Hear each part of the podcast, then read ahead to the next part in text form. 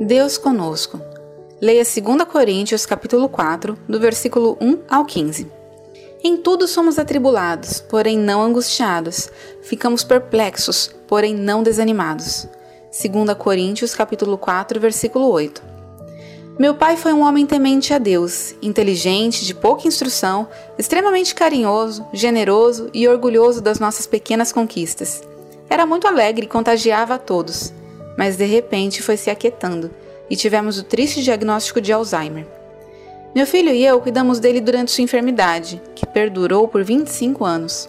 De início, a doença exigiu aceitação e imediatas providências legais. Depois, muita criatividade para as necessárias adequações às suas limitações e, finalmente, a presença diuturna de cuidadoras e pessoal de enfermagem.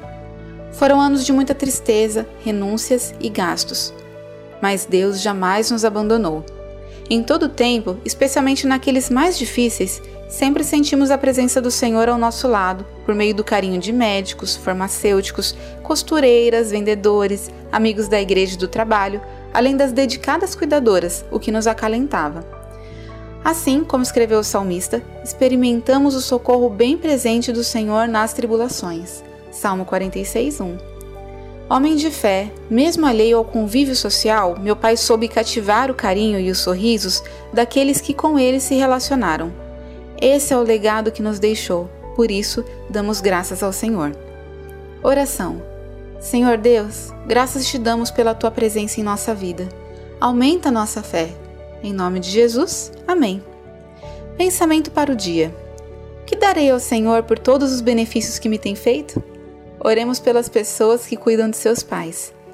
Evelyn Helsing, São José dos Campos, São Paulo.